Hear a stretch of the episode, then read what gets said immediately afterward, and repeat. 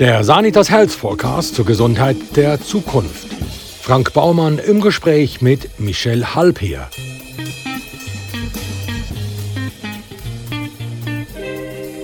Michelle Halpeers Mutter gehörte der Platzspitz-Generation an. Schwerst drogenabhängig vernachlässigte und gefährdete sie nicht nur sich selber, sondern auch ihr Kind. Mit großer Willensanstrengung setzte Michelle Halper in den folgenden Jahren um, was viele andere Kinder aus Drogenfamilien nicht schaffen. Sie machte eine Ausbildung und sie blieb suchtfrei. Die von Franziska K. Müller verfasste Biografie Platzspitz Baby führte monatelang die Bestsellerlisten an und auch der gleichnamige Film wurde zu einem Kassenschlager. Michel Halper, für die, wo weder das Buch noch den Film Platzspitz Baby gesehen haben, erzähl uns doch mal deine Geschichte. Meine Geschichte fängt eigentlich ganz malerisch an, bilderbuchmäßig in einem kleinen Vorstädtchen mit meiner Mami und meinem Papi, wo sich irrsinnig auf mich gefreut haben und ich ganz normal eigentlich also das Leben kennenlernen mit Blümchen pflücken, mit Tierli spielen, wir hatten Haustiere. Ähm, bis zu einem gewissen Punkt an, wo ich irgendwann einfach so im Bauch gemerkt habe, irgendetwas ist anders bei uns wie bei den anderen. So es dürfen nicht immer einfach die Leute auf Besuch kommen, es ist immer ein grosses Damm vor jemand kommt, ob irgendwie alles versteckt und alles versorgt ist und das sind so die ersten Anzeichen gewesen. Ähm, und dann bin ich etwa, in diesem Alter bin ich etwa fünf gewesen, ungefähr. Wo ich dann auch das erste Mal gemerkt habe, dass Mami anders geworden ist. Das Mami hat anders geschmeckt. Also ich weiß nicht, wie es dir geht, aber ich finde so, die Erinnerung an, den Geruch von Mami, das ist so einer der feinsten Gerüche, die es gibt, wo man sich so die fühlt. Und, und wenn man anlehnt, schnauft man nochmal fest ein. Und das hat sich bei mir irgendwann geändert. Ich habe irgendwann wie so ein bisschen Distanz gesucht und auch nicht wollen, dass sie mich zu lang zu fest umarmt, weil sie komische davon schmecken. Und wo ich im Nachhinein weiß, dass das ist, wenn man Drogen nimmt, dann fangen sich die Ausdünstungen an zu verändern. Ähm, aber das habe ich dort nicht gewusst. Und was ich auch gemerkt habe, ist, dass es Momente gab, wo ich in den Himmel gelobt worden bin und das Wichtigste war und der Lebenssinn war. Und fünf Minuten später bin ich aber auch schuld, dass das ganze Leben bach ab ist. Es hat so ein bisschen extrem angefangen. Ähm, wir sind dann gezügelt aufs Land raus und wo wir im Land raus ein bisschen Fuß gefasst haben und ich eigentlich so gefunden habe, mal, da gefällt es mir und da ist alles gut, haben dann Polizeieinsätze gegeben. Also die Polizei war bei uns, gewesen, weil meine Eltern sich so viel gestritten haben. Ähm, oder weil halt der Papi gefunden hat, es geht so nicht weiter, wenn die Mami abgehauen ist und nicht mehr heimgekommen ist. Und die Nachbarn natürlich haben angefangen zu reden oder ihre Kinder nicht mehr mit mir spielen lassen. Und so ist dann so ein die ländliche Idyll ja, zu so einem ländlichen Horror geworden, weil durch das, dass natürlich das Dörfli geschwätzt war, hatte ich auch nicht irgendeinen Ort, wo ich konnte vergessen und, und einfach sein und einfach ich sein, sondern mm, es war immer so ein bisschen im Hintergrund, gewesen, ja, Mischi, ja, kann sie mitkommen, ja, eigentlich lieber nicht, aber ja, wenn es muss sein. Und das spürt das Kind. Eigentlich ist das ja ein Glücksfall gewesen, dass deine Mutter erst, wo du häufig bist, abgestürzt ist. Ja. Weil bis zu dem Zeitpunkt hast du ja mhm. in dieser wichtigen Lebensphase ein gutes Zuhause gehabt, vor allem genug zu essen.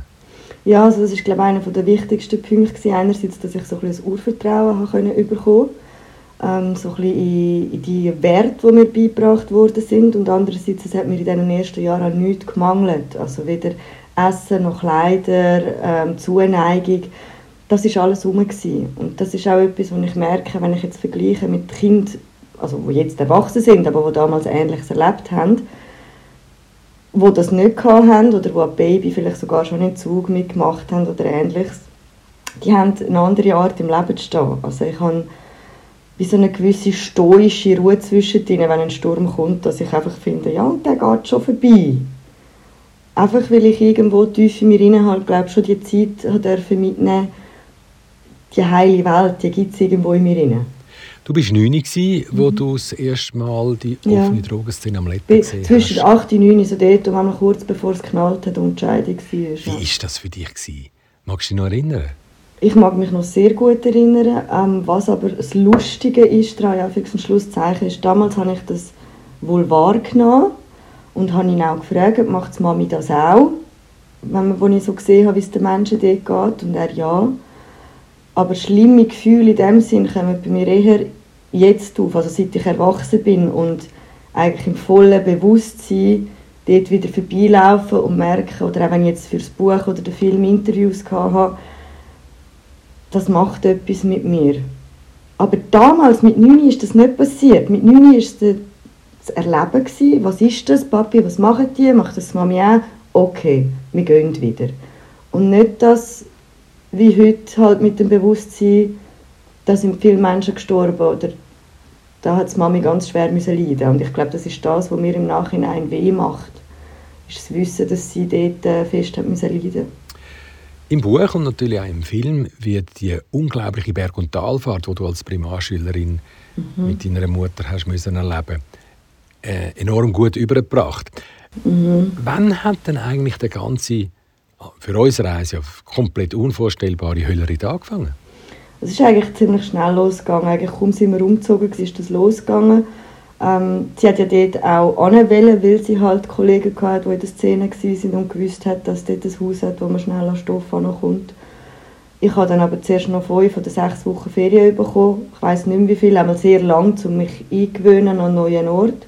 Und habe sie halt viel begleitet, auch in das Haus rauf, wo es auch andere Kinder hat.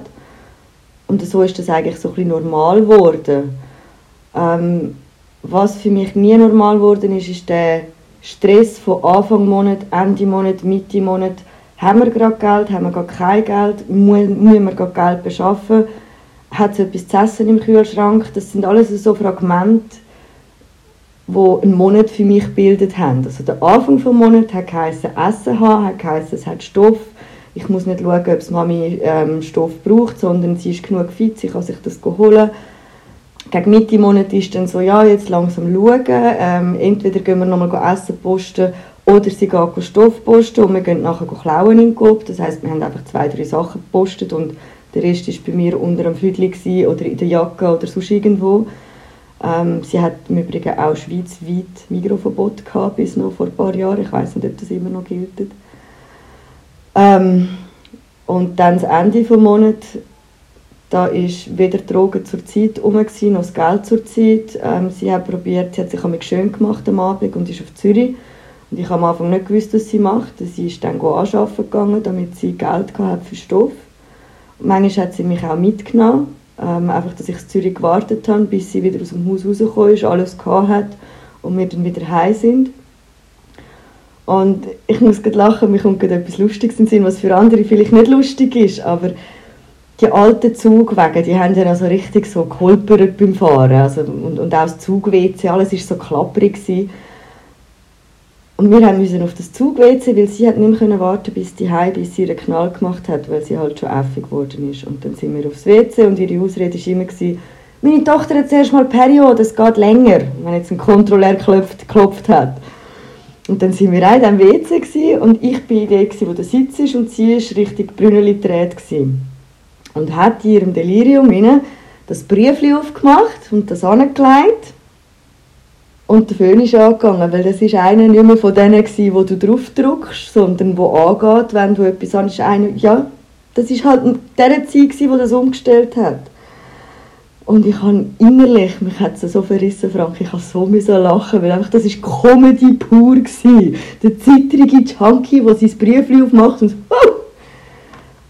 Ich habe aber eine Hundertstel Sekunde gelacht, weil irgendwann hat sie sich logischerweise umgedreht zu mir und ist ausgerastet und, äh, und das letzte Geld und der letzte Stoff und der letzte Zug, das heisst, wir haben auch nicht mehr umkehren wir haben uns dann so gerettet, dass wir zu dann nachher in das Haus rauf sind und sie dort etwas auf Gummi bekommen hat, also auf Pump. Aber das sind für mich so Momente, die habe ich lustig in Erinnerung. Weißt, wenn ich daran zurückdenke, wo andere vielleicht völlig schockiert sind. Wie soll ich sagen, als Kind ist ja für dich nur schlimm, was du als schlimm beigebracht bekommst. Und dein Alltag ist einfach dein Alltag. Ja gut, aber die Momente, wo Mami verzweifelt ist und durchdreht, die müssen doch für dich ganz schlimm sein. Das ist schlimm ja. Das ist schlimm Es ist auch, also, was ich als etwas vom Schlimmsten empfunden habe, und vielleicht darum bin ich auch Zahnarzthilfin geworden, ist, wenn ihr wieder die Zähne abgefuhlt sind und sie nicht zum Doktor hat können oder nicht hat wollen aus Angst. Und dann hat sie Bonstan gegessen, blisterweise, Methadon hinten reingeschmissen, nichts mehr hat geholfen und sie hat wirklich sie hat geschrauen mit den geschwollenen Backen und ist einfach eine Nacht lang die am Schreien und am Brüllen gewesen. Und das hat mich fast verrissen. Also ich bin dann mit kaltem Lumpen, weiß ich was. Ähm, oder auch wenn sie auf dem Aff war, wenn, sie hat mir mal gesagt, lass mich nicht zum Zimmer raus, ich tue jetzt einen Entzug machen. Und da hat es einen Moment gegeben, wo sie irgendwann so geschrauen hat und so tobet hat dort dass ich das Gefühl hatte, ich muss jetzt aufmachen. Und sie dann so zu sehen, eigentlich so, sie hat jegliche Würde vor sich selber verloren in diesem Moment. Und ich glaube, das sind so die schlimmsten Erinnerungen, die ich auch nicht gerne führen hole, wo für mich auch es viel weniger schlimm ist, daran zu denken, wenn ich neben ihr sitze und sie sich halt einen Knall macht. Das ist für viele etwas Schlimmes zum Schauen, aber für mich ist es mehr, dann, wenn sie selber ihre Würde vor sich selber verloren hat, das habe ich am schlimmsten gefunden. Ja, ist ja klar. Du sagst ja auch immer, dass da eine wahnsinnig tiefe Liebe ist in dem ganzen Irrsinn. Aber das macht ja ähm, mhm. die Sache auch nicht einfacher, die Moment zu ertragen. Wo geht man dann eigentlich mit all diesen Eindrücken an als Kind? Hast du irgendwie jemanden gehabt, mit dem du hast reden oder hast du sie einfach verdrängt? Nein, wie meine Traumwelt eigentlich. Ja, also mit reden kannst du ja nicht mit vielen drüber. Und mit dem Papi konnte ich reden drüber, aber mit ihm wollte ich nicht zu fest darüber reden, weil er ist ja selber am Anschlag war. Zuerst wegen der Scheidung und wegen dem Geld, weil er nicht wusste, wie überleben. Und nachher, weil die Frau ermordet worden ist, die zweite, die er nachher geheiratet hat. Und schlussendlich habe ich es eigentlich mit mir ausgemacht. Also ich, habe, ich bin gerne viel draußen das war mir wichtig gewesen. mit meinen Kollegen am Bahnhof hängen, einfach den Moment geniessen, also den guten Moment möglichst so intensiv aufsaugen, wenn ich auch den schlechten Moment haben müssen erleben, ohne dass ich wollte. Und was halt dann ziemlich früh kam, ist, ist die Selbstverletzung. Also sich Erlösung vom, vom seelischen Stress, von dem Kopf, der nicht aufhört, die Bilder für rühren, schaffen, indem man sich körperlich geholt hat. Also ich habe dann halt einfach, ich habe ja von Mami von ihren Fleischautomaten immer die Desinfektionstupfer gehabt und Rasierklingen von ihr und dann habe ich halt einfach quasi desinfiziert und mich geschnitten und wenn es zu wenig wehtun hat, weil ich nicht tief schneiden so weit habe ich studiert mit dem Alter, habe ich Parfüm reingespritzt oder Salz rein damit es weh tut. Und je mehr dass das weh hat, desto mehr hat mein Kopf eigentlich nicht mehr können an die Bilder denken, die mir weh haben von Mami, sondern habe ich mich ums Hier und Jetzt um meinen Arm müssen kümmern und darum, dass ich den einbinde, dass ich desinfiziere, ja, und hatte dort eigentlich ziemlich früh dann eigentlich so ein bisschen, äh, eine Sucht gehabt, was Selbstverletzung anbelangt. Also das ist dann wie so ein ein Ritual eigentlich. Was, was heisst ziemlich früh? Elfi etwa bin ich gewesen. Also wir sind noch in der alten Wohnung gewesen, der erste, wo wir zusammengezogen sind. Aber von dem kommst du ja alleine nicht los, nehme ich an. Da hast du ja dann sicher psychologische Hilfe gebraucht. Ja, also ich bin bei den Pflegeeltern, ähm, ist meine Pflegemutter darauf aufmerksam geworden. Sie ist dann eigentlich mehr hässlich geworden und hat mich dann an der Schulter gepackt, geschüttelt und gesagt, das müsse ich gar nie mehr machen, sonst komme ich ins Kinderheim. Und dann habe ich mir ein anderes Ventil versuchen. Und für mich war das Rennen, gewesen, Sport, weil wenn ich gerannt bin, ist der Körper irgendwann auch an einen Punkt angekommen, wo Schmerzen gekommen sind, wo die Lunge hat angefangen wehtun, Kopfweh hast du bekommen. Irgendwann war es ein Sternchen, da bist du halt am Boden gehockt und hast gefunden. Und dann bin ich auch im Hier und Jetzt gewesen. Aber wirklich eigentlich mich damit befasst, warum ich das mache oder wo das Problem ist, habe ich sehr lange nicht. Also das ist das ist gegangen, bis ich etwa 18, 19, also bis ich in der Lehre war und einen Freund hatte, der auch mir nicht Wut oder Enttäuschung entgegengebracht hat, sondern Fürsorge, also wo, wo mich in den Arm geredet und gesagt hat, hey, das ist schade, dass du das machst. Warum machst du das? Das war eigentlich das erste Mal, wo, wo jemand so reagiert hat und nicht mich quasi noch gestraft hat für das, dass ich mich selber bestrafe. Wenn das irgendwie Sinn macht. Und dann habe ich eine Therapie angefangen das erste Mal und bin wirklich schwätzen, habe Gesprächstherapie gemacht und habe langsam aber sicher den Weg beschreiten, wo ich sage, gehe ich heute noch. Also einfach das, was kommt, dem Raum geben, meinen Gedanken Raum geben und sie nicht abstellen oder festheben und, und, und das Detail auseinandernehmen, sondern einfach, ah, jetzt habe ich gerade an das gedacht, das hat das ausgelöst, spannend. Und dann ist es aber auch gut und nicht irgendwie, oh mein Gott, nein, jetzt kommt der Gedanke, nein, ich will nicht. Und dann kommt der Nächste, der damit zusammenhängt und dann gibt es wie so ein Gebilde und aufs Mal bist du wieder am dich schneiden oder am irgendeinen Zeich machen. Was mich immer irritiert, ist die Tatsache, dass man dich nicht fremd platziert hat, sondern Jawohl, zu deiner genau. Mutter gegeben hat. Warum haben die Behörden nicht gesagt, ey, das sind ja untragbare Zustände, das Kind, das muss sofort weg? Nein, dort hat man eher gefunden, dass ich muss Mami helfen muss, dass ich eigentlich muss bei ihr bleiben muss. Weil ohne mich hat sie keinen Grund mehr zum Kämpfen gegen das Heroin und ich bin eigentlich die beste Medizin, die meine Mami hat. Das hat der damalige Beistand auch so gesagt und ihr Hausarzt auch. Also, Praktiziert man das denn heute immer noch so? Oder ist man dort äh, ein bisschen weitergekommen? Ähm, also es ist schon so, dass man heute nicht mehr sagt, dass das Kind quasi Medizin sein von den Eltern. Ähm, aber ich habe jetzt gerade letzte einen Bericht gesehen, also gelesen, der aktuell ist, wo man einen Bub, der wirklich unbedingt hat weg von die und es hat schwerwiegende Probleme gegeben, ähm, vorgeschlagen hat, er soll es doch noch mal probieren mit dem Papi. Und man muss sich vorstellen, bis ein Kind den Weg geht und, und die Stimme erhebt gegen seine Eltern und sagt, ich möchte weg, das ist ein massiver Kraftaufwand. Und wenn man dann zu dem Kind oder Jugendlichen sagt, komm, probier es doch nochmal, dann ist die Chance groß, dass der sagt, gut, ihr, ihr merkt eh nicht, wie es mir geht, ich mache es einfach. Und das ist schon etwas, wo wir auch vom Verein, nicht nur unser Verein von der Löwenzahlkinder, auch ähm, es gibt einen Verein für Pflegekinder, es gibt Kinderombudsstellen, wo, wo einfach alle so ein bisschen am gleichen Strang ziehen und immer noch merken, dass wir die Kinderstimme noch ein bisschen lauter machen müssen.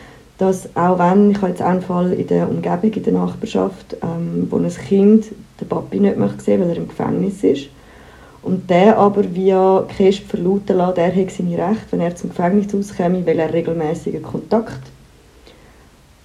Und das Mädchen, das mag nicht aufstehen gegen den Papi. Also es hat einfach Angst vor dem Tag, wo der Papi rauskommt, weil es will eigentlich den Papi nicht sehen. Und jetzt sind wir auch da am Schauen mit der Kesp, am Gespräch anfordern, was können wir machen, dass man die Stimme von dem Kind hört und dass der Kontakt so besteht, dass es für das Kind stimmt, weil man einfach immer noch, also das merke ich einfach jetzt im heutigen Wesen, wir haben immer noch die, die sich für das die Elternrecht einsetzen und die, die sich für Kinderrecht einsetzen.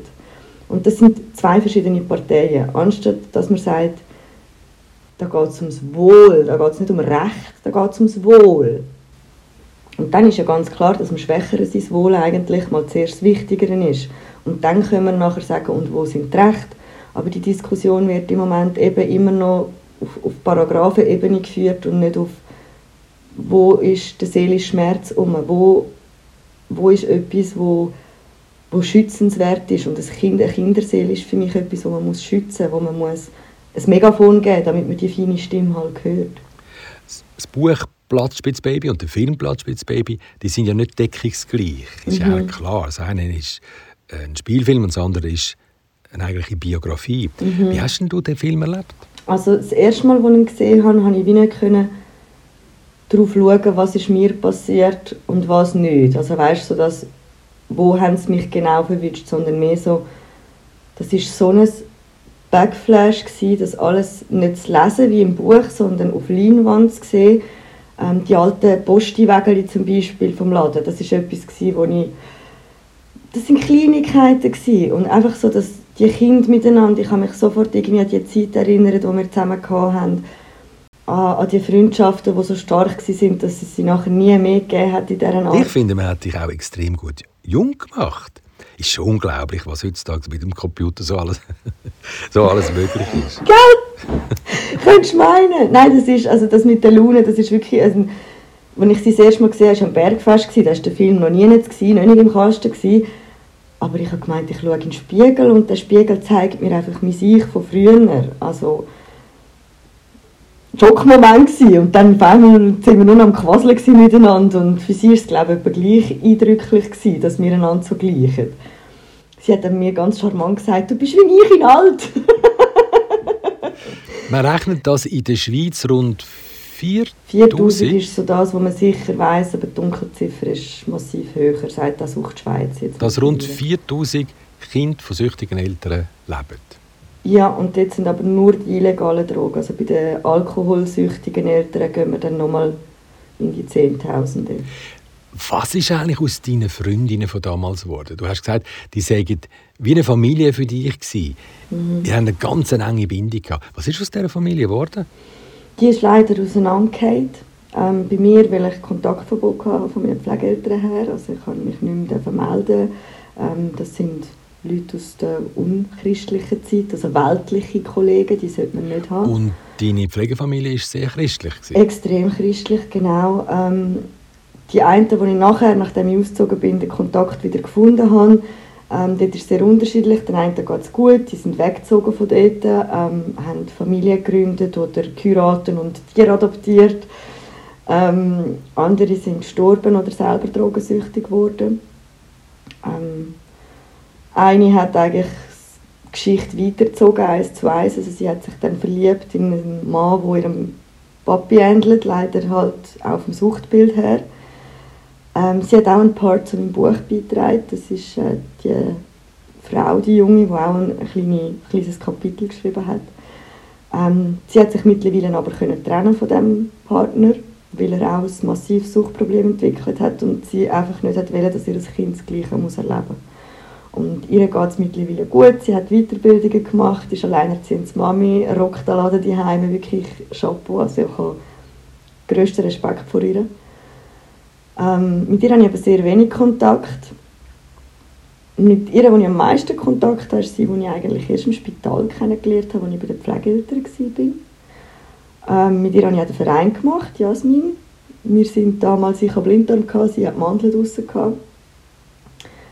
Im Spitalbett nebeneinander gelegen und irgendwie haben wir, das hat gefunkt. Also wir hatten den Draht zueinander und haben uns auch gerne bekommen und dann hatte ich mit ihr Brieffreundschaft nach dem Spital und irgendwann hat sie mir keine Briefe mehr geschrieben und ich habe nicht verstanden, wieso. Und dann ist der Kontakt abgebrochen und 15, 20 Jahre später kommt das Buch raus. Ich bin im Zug auf Turbental, hocke dort, bin um 20 Minuten lesen und merke, ich werde angestarrt. Weißt du, so, wenn du richtig merkst, da schaut jemand. Und schaue selber und schaue nochmal und es war sie. Gewesen. Und wir einfach, Jasmin und sie Michelle. Und dann war grosses Juhe und Tränen und sie, du glaubst nicht, ich bin so froh, hast du das Buch geschrieben, jetzt kann ich dir endlich sagen, warum ich dir keinen Brief mehr geschrieben habe. Und ich, hä? Weißt, meine, meine Eltern sind beide drauf zu dieser Zeit und ich hatte kein Geld mehr für eine Marke, auch keine 60 Rappen mehr daheim. Und ich habe mich so geschämt, dir das zu sagen. Und darum hat sie, auch wenn sie das Geld wieder gehabt hat, den Brief nicht geschrieben, weil sie ja sonst hätte müssen lügen warum sie so lange nicht geschrieben hat. Und wir haben heute wirklich eine feste Freundschaft und eine gute Freundschaft.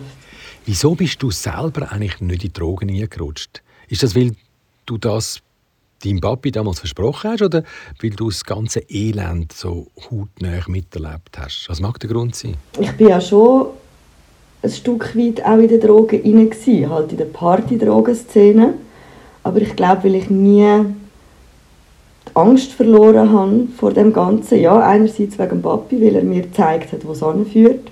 Andererseits, weil die Mami mich überall hin mitgenommen hat und ich gesehen habe, dass das coole Mädchen, das 19 war, zwei Jahre später genauso ein Junkie war, wo man auf der Straße von weitem als Junkie erkannt hat, wie alle anderen auch.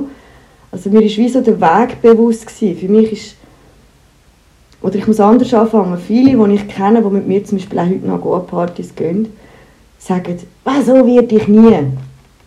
Und dann sage ich immer, hey, kennst du den Weg bis dahin? Du bist auf dem besten Weg dazu. Nein, sicher nicht. Ich habe es schon im Griff. Und in dem Moment, wo dieser Satz kommt, sage ich, siehst, bist du auf dem besten Weg dazu. Für mich ist eigentlich jedes Mal, wenn ich an einer Party bin und abgestürzt bin, sei es jetzt mit Ecstasy oder LSD oder was ich konsumiert habe, und ich mit Kollegen geredet habe, habe ich dann immer gesagt, weißt, ich habe ein Drogenproblem. Und dann haben mich alle immer ausgelacht und gesagt, du nicht, du schaffst, du hast dein Leben im Griff, du hast eine Lehre gemacht. Und ich, nein, wenn ich kein Drogenproblem hätte, würde ich es nicht nehmen. Und das ist, glaube ich, bei mir einer der Schlüsselpunkte, dass auch auch wenn es sehr ähm, à la Safer Use war, also wie Eve und Rave das propagieren, mit dem Umfeld aussuchen, schauen, dass du nicht einfach von irgendjemandem etwas nimmst, lieber die Hälfte oder ein Viertel von dem, was dir alle sagen, sollst nehmen.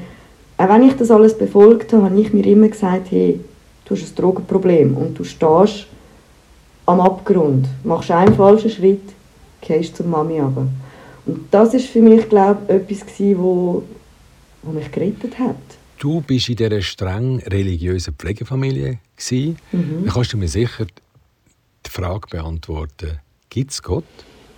Für mich ja, aber nicht in dem Sinn, wie eine Religion beschreibt. Also egal welche Religion. Und für mich ist das ein wichtiger Prozess weil ich sehr gläubig war, bevor ich in die Familie gekommen bin und ich bin eigentlich fast als Atheist aus dieser Familie raus. Weil ich für mich gesagt habe, mein Gott tut mich nicht so verurteilen.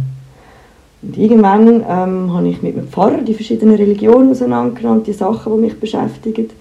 Und dann bin ich auf dem Gebot hängen geblieben, du sollst dir kein Bildnis machen von Gott. Und dann habe ich gemerkt, Moment, das Bild heißt ja nicht, ich male es mit dem Stift es kann ja auch sein, dass ich anhand von einer Religion ein Bild von dem Gott zeichne und sage, so ist er. Und darum sage ich, für mich gibt es Gott, so wie ich ihn mir vorstelle, wie er für mich ist.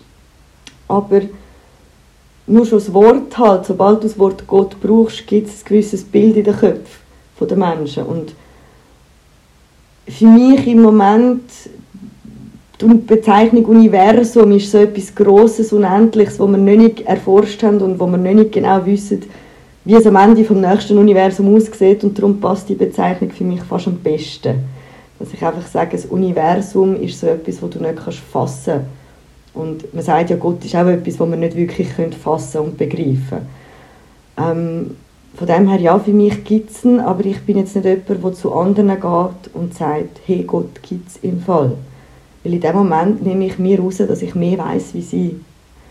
Das ist etwas, was mir aus dieser Zeit geblieben ist eigentlich und was mir der Glaube zurückgebracht hat, dass das etwas ganz Intimes ist, wo ich eigentlich im Detail nur mit meinen Nächsten bespreche, wo ich sehr vertraue.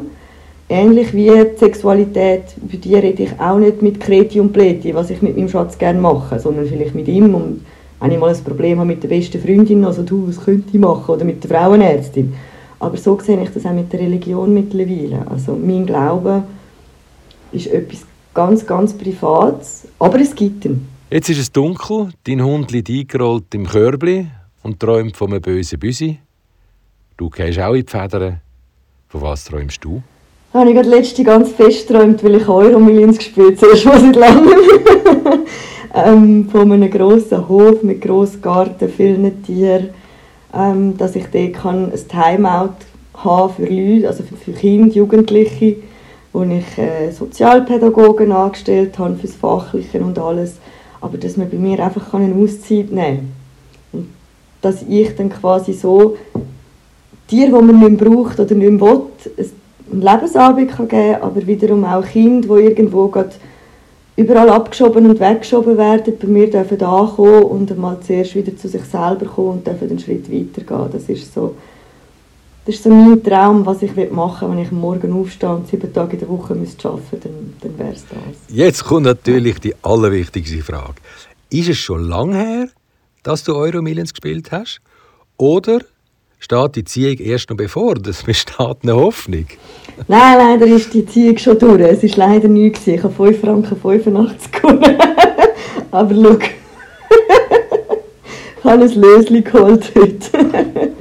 Nein, also ich, ich sage immer, ab und zu muss dem Universum eine Chance geben, wenn es liefern will, oder? Weil es gibt ja den guten Spruch, du kannst ja nicht die ganze Zeit sagen, du ein Lottosechser und am Schluss mit 80 stirbst und der liebe Gott findet, hättest du mal einen Zettel ausgefüllt. Von daher, ja, ich probiere es ab und zu wieder. Michelle Halbherr.